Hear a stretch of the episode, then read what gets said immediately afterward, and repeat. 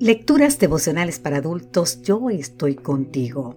Cortesía del Departamento de Comunicaciones de la Iglesia Dentista del Séptimo Día Gascue en Santo Domingo, capital de la República Dominicana.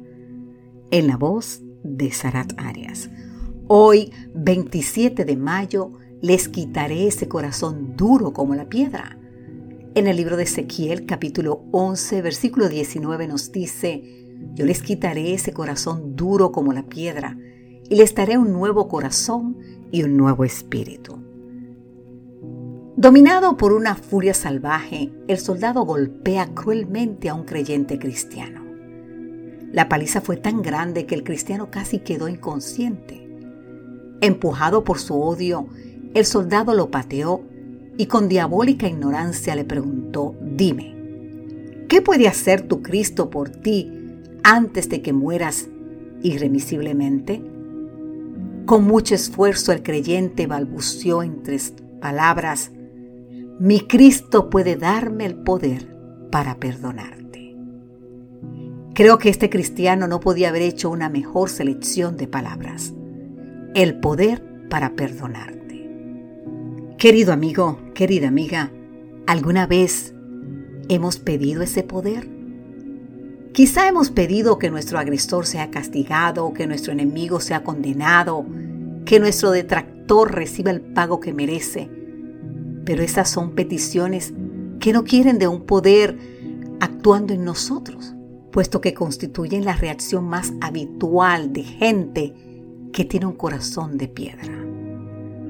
Nuestro Señor Jesucristo, aun pudiendo pedir a su Padre una legión de ángeles, para que lo defendiera de sus detractores, prefirió usar su poder para elevar esta petición que encontramos en el libro de Lucas capítulo 23 versículo 34.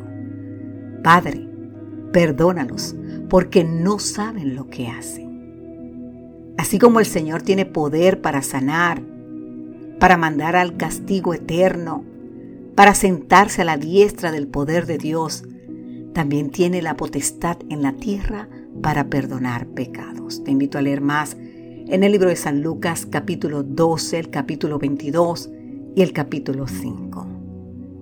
Dios espera que estemos tan dispuestos a perdonar a otros como Él lo está a perdonarnos a nosotros. Pablo nos hace esta solemne petición en Efesios 4:32. Sean buenos y compasivos uno con otros y perdónense mutuamente, como Dios los perdonó a ustedes en Cristo. Fíjate que a mitad del versículo encontramos la conjunción como, que funciona aquí como un adverbio de comparación entre lo que hacemos nosotros y lo que hace Dios. Juan Crisóstomo dijo, nada nos asemeja más a Dios que estar siempre dispuestos a perdonar. Y para ser semejantes a Dios, Necesitamos un corazón que no sea de piedra.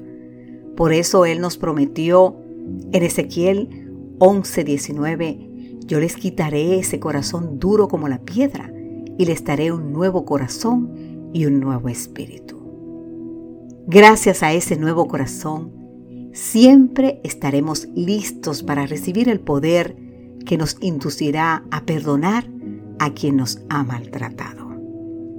Que Dios hoy te bendiga en gran manera. Amén.